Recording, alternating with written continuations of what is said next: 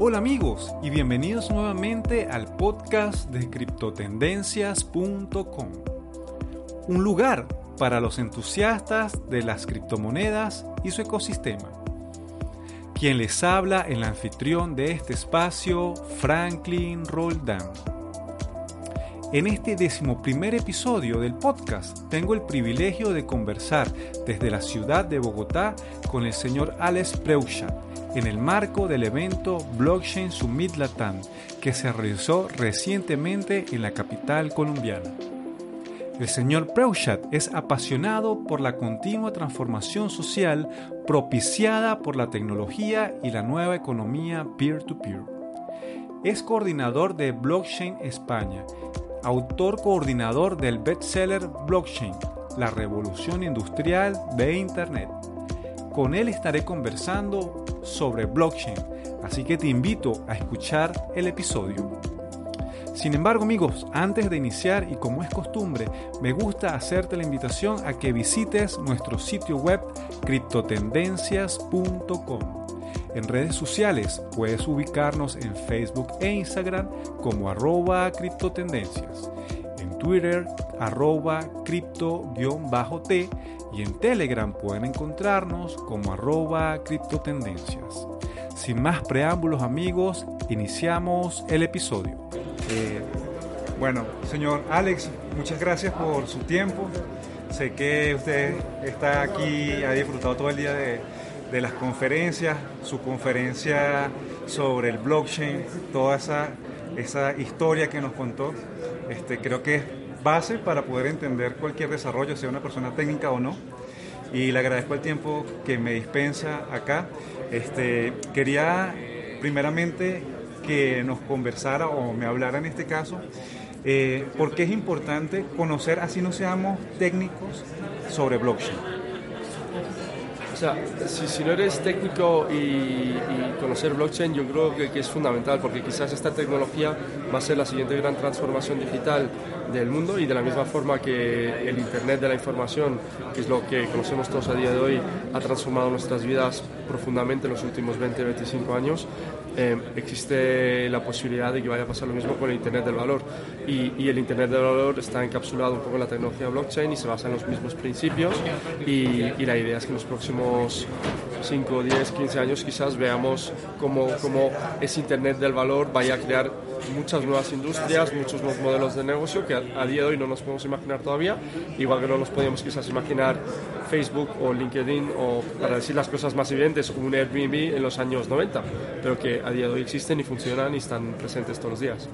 Y ahorita cuando en conferencias como esta se van abriendo espacios, ¿qué puede significar para el futuro cercano que más personas se involucren de la forma técnica y de la forma de difusión sobre blockchain?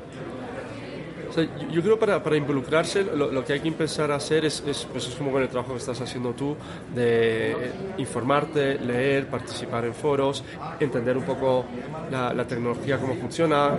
Entender la te tecnología significa entender principios básicos de criptografía, entender eh, cómo se construye una cadena de bloques, por en el caso de Bitcoin, de una forma más o menos eh, cómo se van montando los bloques y con eso uno va a poder valorar mucho mejor el impacto que puede tener esto poco a poco y después ya como esto se está desarrollando tanto también simplemente quizás especializarse en una cosa y elegir un área que, le, que a uno le guste e, e intentar entender toda esa área. Y yo creo una de las ventajas de este sector es que hay una oportunidad para todo el mundo y, que contabas esta mañana, ¿no? O sea, de, si eres periodista, abogado, financiero o desarrollador, aquí hay un espacio, pero hay que hacer primero un proceso de adaptación para aprender el lenguaje que se, que se, que se utiliza. Esto es como Internet.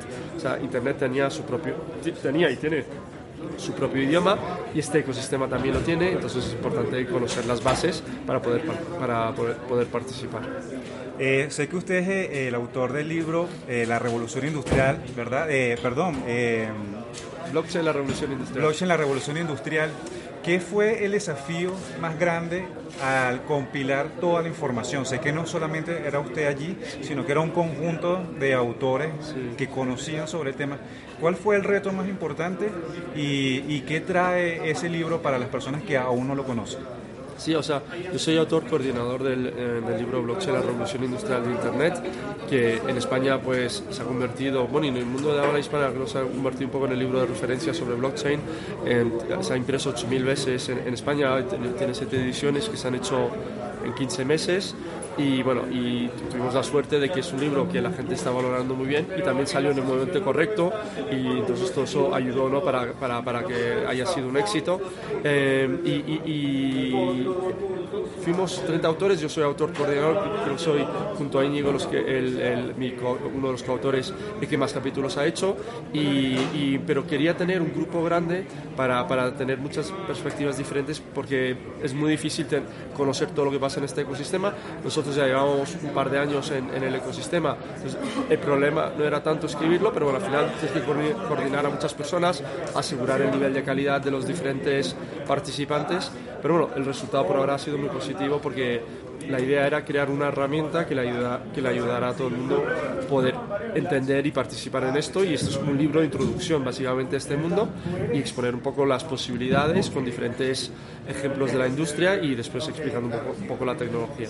O sea que esa sería una recomendación inicial para todos los que nos quisiéramos involucrar en la tecnología blockchain, comprenderla. Claro, obviamente mi, mi, mi, recomendación es, no, no, no, no, no, es subjetiva porque, eh, porque soy coautor del libro, pero por ahora de la forma como ha respondido el mercado, yo creo que la gente está muy satisfecha como, como libro de introducción a la, a la temática, eh, pero bueno, también hay otros libros. El nuestro es realmente un libro de introducción generalista, después hay otros libros que son más de, pues Andreas Antonopoulos ha hecho un libro magnífico sobre, se llama Mastering Bitcoin, también existe de forma gratuita en Internet, también en castellano, eh, hay más libros, ¿no? O sea, pero el nuestro por lo menos para como tema de introducción, que no está muy bien, y después uno puede ir profundizando según el interés en, otras, en otros temas o libros ya exclusivamente dedicados a programación o lo que uno quiera. ¿Y los autores del libro todos son habla hispana, o sea, hablan castellano o, son de otros idiomas? Bueno, todos los coautores eh, son de habla hispana, pero hay diferentes nacionalidades. Hay un chico nicaragüense que se llama Carlos Vivas, que trabaja en Consensus ahora. Eh, hay un chico sueco, hay un chico alemán, dos chicos alemanes pero bueno, la mayoría son, son, son españoles, eh, pero también y alguna nacionalidad ahí seguro, pero que se me, se me está olvidando. Pero, pero bueno, sí, son todo personas del...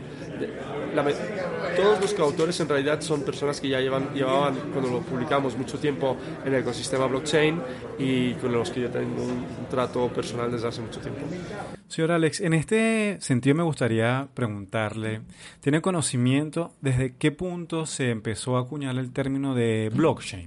Yo creo, o sea, todo empezó con Bitcoin eh, y como tú bien sabes, en una blockchain pública tienes eh, un protocolo, un token y una blockchain. De, ahí viene la, la, palabra blockchain, de, lo que se derivó después. Y aunque Satoshi Nakamoto en su paper inicial no hablaba de blockchain em, em, como palabra, pero, pero con el, eh, ya, no sé cuándo empezó, solo tendría que investigar en algún momento, pero, pero la palabra blockchain desde, se, se, se acuñó de alguna forma en el, en el ecosistema eh, de Bitcoin y se fue utilizando, o sea, blockchain.info, que ahora ya no se llama blockchain.info, tiene otro nombre ahora, es una de las carteras importantes eh, web. Eh, el nombre venía de eso y blockchain.info creo que existe seguramente desde el 2011, ¿no? entonces, en, uno de los libros que hemos publicado, que está disponible de forma gratuita en internet. ¿Cuál es el nombre del libro? Disculpa. el libro de Satoshi.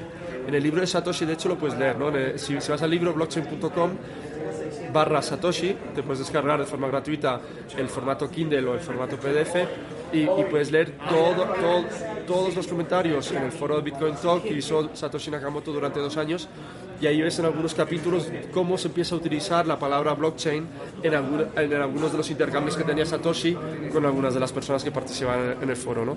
Y, bueno, y eso es un poco el formato y después ya la palabra blockchain se popularizó sobre todo de nuevo en el 2017, ¿no? porque antes del 2017, sobre todo en el sector corporativo, la palabra que utilizaban era DLT, o sea, lo que es el Distributed Ledger Technology, pero, pero bueno, ahora como está de moda decir blockchain, pues todo el mundo habla de blockchain aquí no necesariamente tienen que ser proyectos blockchain, pero, pero eh, se llaman así. Sí, es más conocido ahora.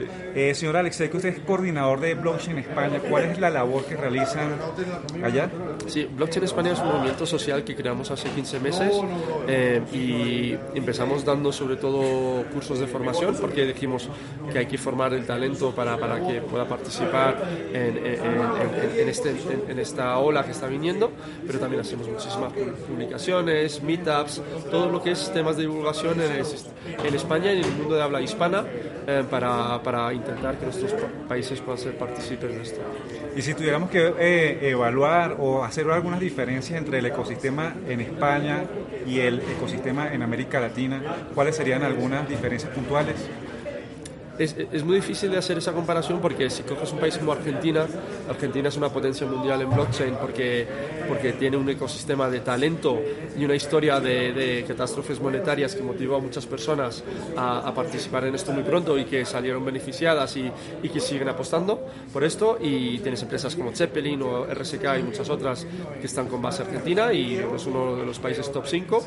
Eh, Chile también es un país relativamente potente, ya no en los top 5, pero está ahí para lo que es eh, Latinoamérica y después ya sigue Colombia. Todo el resto del ecosistema latinoamericano, creo las, las comunidades no son tan fuertes pero de lo, de lo que he podido ver yo, ¿no? O sea, esos tres países son un poco los que más peso tienen.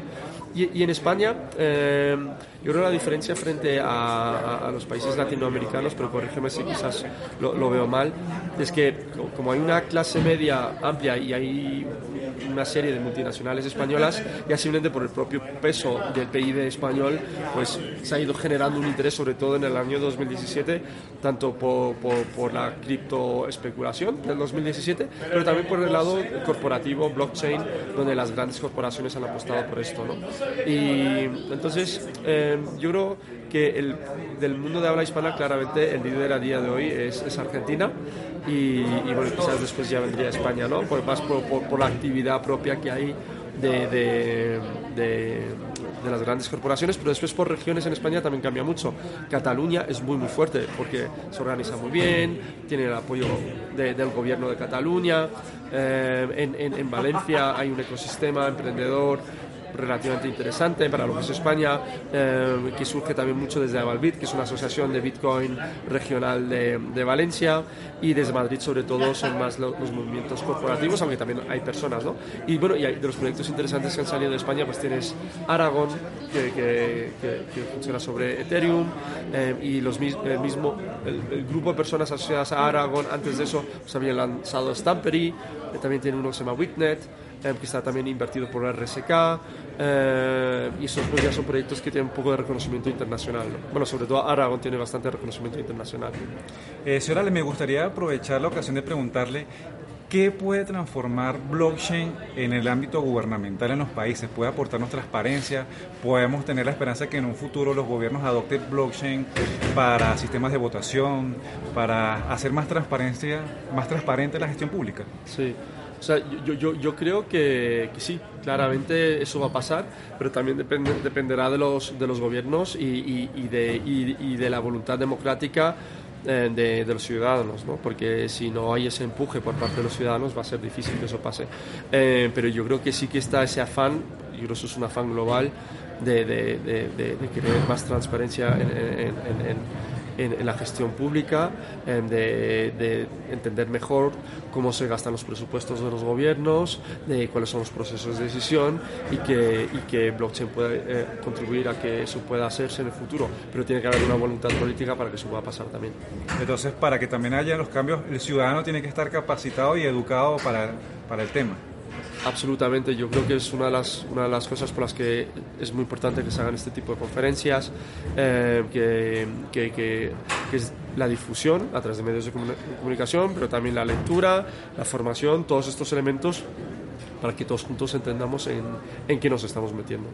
Y como alguna reflexión final para, para los que personas que nos están escuchando en el podcast, ¿cuál pudiera ser ese cambio de chip que necesitamos como sociedad para adoptar las tecnologías, así no entendamos, como no entendemos cuando prendemos la luz qué es lo que pasa, de que viene en una represa o, o de cualquier sistema de generación eléctrico. Mm. Tal vez no necesitamos entender cómo funciona del todo blockchain, pero qué necesitamos para cambiar el chip como sociedad y, y adoptar las tecnologías nuevas. Sí. O sea, yo mi filosofía personal es, es, que esto es un proceso de transformación personal. O sea, es desentenderse en realidad de lo que quiera el resto, sino focalizarse uno de qué es lo que uno quiere, qué es lo que uno quiere de su vida siempre que tengas la posibilidad, obviamente, porque a veces las personas viven en condiciones de pobreza extrema y donde tú no tienes el privilegio de poder plantearte este tipo de cosas, ¿no? Pero si tienes el privilegio de poder planteártelo, eh, yo creo que lo importante es de eh, qué es lo que quieres hacer de tu vida. Yo creo que el, el, el, hecho de nacer y poder estar en este planeta es un privilegio que todos disfrutamos y, y cómo puedes hacerlo lo mejor posible. Y yo creo que ese es el paso número uno y, y dos y tres y cuatro probablemente y el resto pues yo creo que por una osmosis natural lo, compartes con el resto, ¿no? Y yo creo que el foco no debería estar en qué es lo que tienen que hacer los otros, sino el foco es en qué es lo que puedo hacer yo para ser una mejor persona y cómo puedo contribuir yo a, ayudar al resto y a mí mismo también. Claro. Señor Alex, este, en la ponencia usted mencionaba que aparte del libro que ha tenido mayor volumen de venta, tiene otros libros adicionales. ¿Pudiera comentarnos un poquito sobre ellos? Sí, claro, están todos en el libro blockchain.com. O sea, el, el primero que publiqué bueno, publiqué uno hace cuatro años que se llama Bitcoin, la caza de Satoshi Nakamoto, que es una novela gráfica que, tuvo bastante repercusión en el mundo Bitcoin en aquel momento, esto fue en el 2014. Em, después publiqué el año pasado, junto a, los otros coautores, eh, Blockchain, la revolución industrial de Internet. Estos dos son, están en, librerías, pero después publicamos dos libros gratuitos que están en, en libroblockchain.com también. uno es comunidad blockchain, que, vamos publicando capítulos poco a poco, que es, sobre la, temática de, cómo se puede crear una criptoeconomía del futuro, y ahí vamos construyéndolo sobre la marcha, porque esto se está construyendo sobre la marcha también. Y también publicamos en junio de este año eh, con eh, el libro de Satoshi, eh, que, es, una traducción del famoso libro de Satoshi que se llama The Book of Satoshi en inglés, de Phil Champagne, en el que un grupo de 10 personas voluntarias tradujeron el libro y, coordinado un poco por Blockchain España, pues lo hemos dado al resto del mundo de forma gratuita y existe en formato PDF que se puede descargar en libroblockchain.com barra Satoshi em, o en formato EPUB que se puede que es el formato Kindle que también se puede descargar de forma gratuita y, y, este tipo de cosas son cosas que hacemos desde Blockchain España em, si, si, si, te vas al enlace blockchainespana.com pues hacemos ese tipo de cosas que son de divulgación también simplemente son proyectos muy complicados de hacer porque eh, suponen muchísimo esfuerzo pero, pero que también son cosas que ayudan a, darle acceso a todas las personas del mundo de habla hispana que quizás no se sienten tan cómodos leyendo en, inglés, por ejemplo. Alex, señor Alex, muchas gracias por su tiempo. Este, ¿Dónde pueden seguir a las personas en redes sociales, en un sitio web? ¿Cómo pueden las personas estar en contacto? Los, principales sitios web que, que, donde estoy presente es blockchainespana.com, que es el, del movimiento social de para, para hacer de blockchain algo importante en nuestros países. Eh, libroblockchain.com, mi Twitter es arroba Alex pero ese apellido es muy complicado. Yo se lo coloco en el enlace del podcast. Y también eh, gestionó una página que se llama ssimeetup.org, que eso ya es en inglés, que es donde se hacen webinars con, con los líderes de la, de la comunidad global de, eh, de, identidad digital descentralizada, eh, y ahí también. Pero lo, lo, más fácil es en Twitter o, o en LinkedIn. Bueno, señores, muchas gracias por su tiempo al podcast y muy buen viaje de regreso. Muchas gracias a ti,